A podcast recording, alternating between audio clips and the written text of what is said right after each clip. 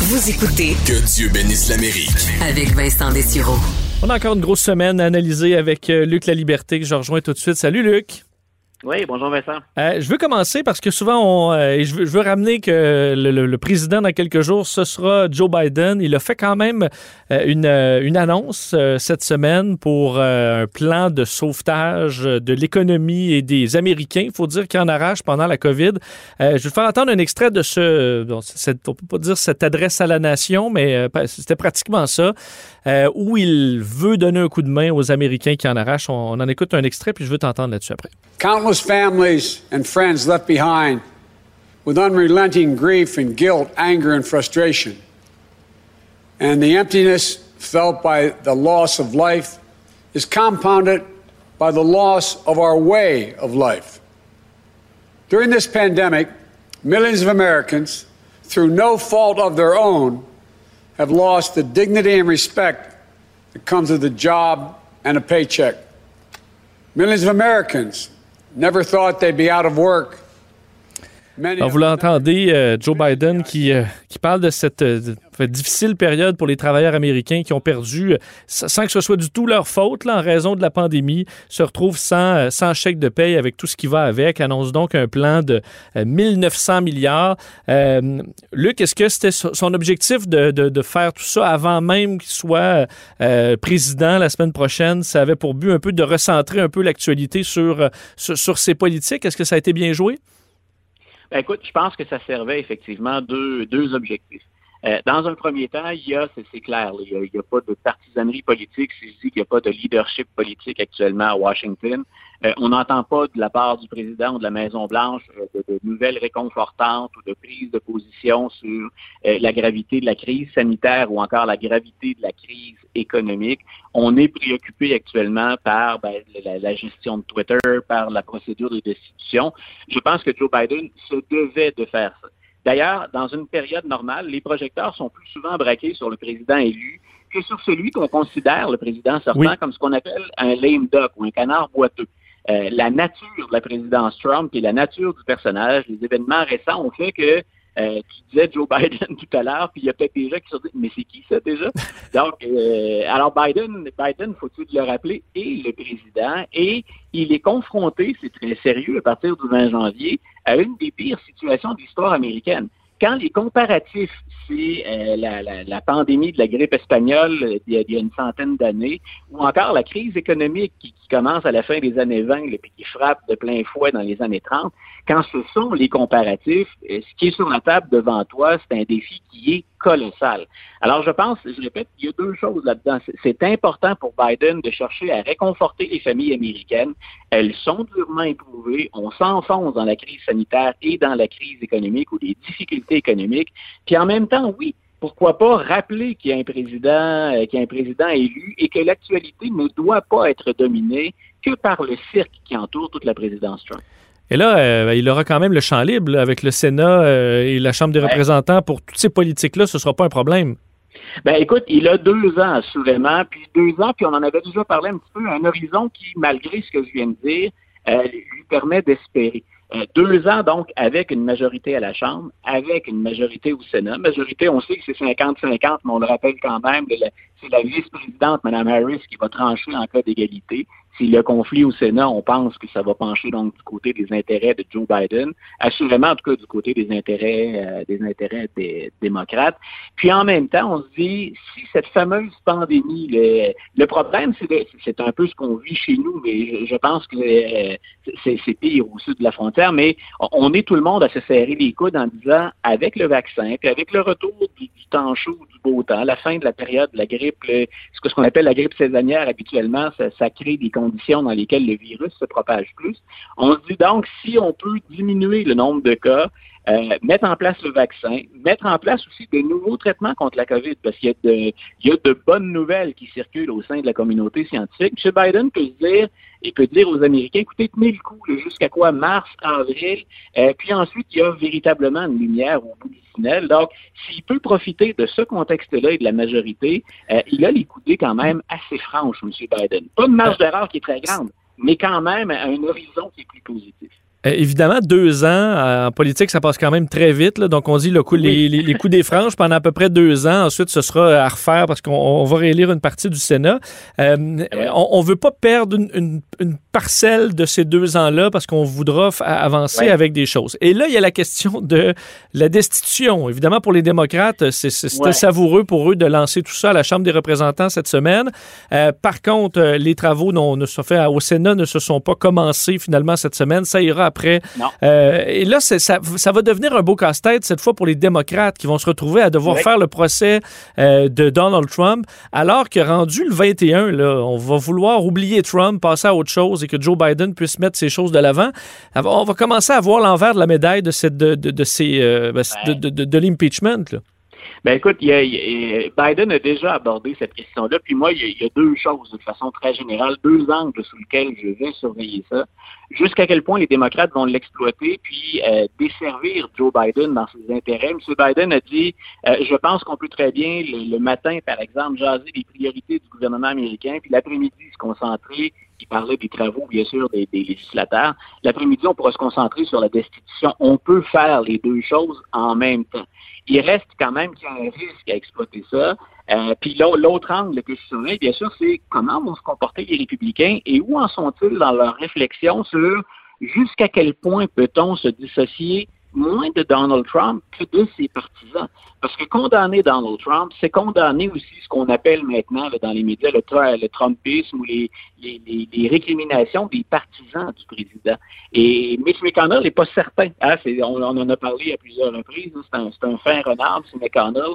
Mais il est très préoccupé parce qu'il voit bien qu'au sein de ses rangs, il y en a encore des partisans de Donald Trump pur et dur, mais il y a aussi beaucoup de républicains qui disent pourquoi on ne crève pas l'abcès, tant, tant qu'à faire, sortons Donald Trump et envoyons un message fort à ces partisans que la violence qu'on voit, puis la désinformation, c'est inacceptable.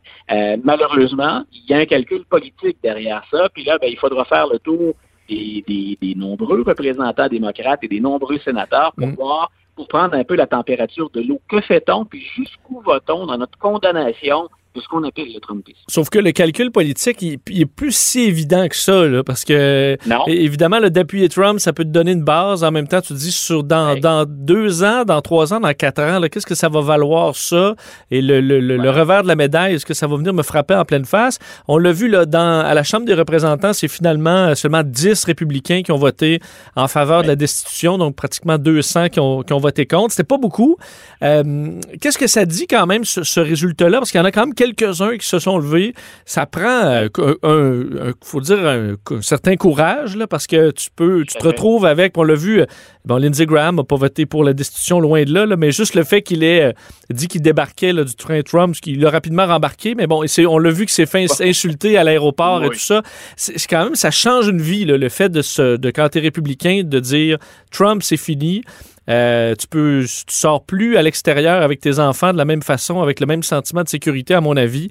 Euh, ça montre quand même un certain courage de ces gens-là. Mais qu'est-ce que ça dit des 200 autres qui euh, ben, continuent d'avaler tout ça? Ben, tu vois, ça, met de l'avant le problème. C'est presque la quadrature du cercle pour les, stratèges républicains. D'ailleurs, en passant à la Chambre, ce qu'on a eu comme information, reste que ce sont des informations qui ont été fournies anonymement, mais ce qu'on a avancé, c'est que si le vote avait été secret, on pouvait imaginer 50 à 60 ah. désistements républicains. Tiens donc. Euh, est-ce que ces gens est-ce que ces gens-là, degrés ou menacés, n'ont euh, pas décidé finalement de voter contre la destitution parce qu'ils auront des comptes à rendre devant les électeurs? Euh, ce à quoi, quand je parle de quadrature du cercle, ce à quoi vont être confrontés les stratèges républicains, c'est qu'on voit très bien au plan national que l'évolution démographique dont on parle depuis longtemps, puis les, priorités de la population américaine, elles changent effectivement. Quand on a deux sénateurs puis une victoire à la présidentielle en Georgie, quand on a effectué des gains importants en Arizona, quand on envisage le Texas comme un État pivot, il faut que le Parti républicain s'ajuste. Et le Parti républicain, s'il y a une chose, une grande force que je lui reconnais, euh, c'est qu'il veut la victoire avant tout. Parfois, on se dit, ben, il n'y a pas de principe, il n'y a pas de morale toujours. On calcule, puis on se dit, ben, pour avoir des principes, il faut d'abord gagner pour les appliquer, puis nous, on veut gagner. Donc, au plan national, on, a bien remarqué les changements, puis on a bien remarqué les, les, surprises. C'est pas banal, la Georgie, l'Arizona et et le Texas.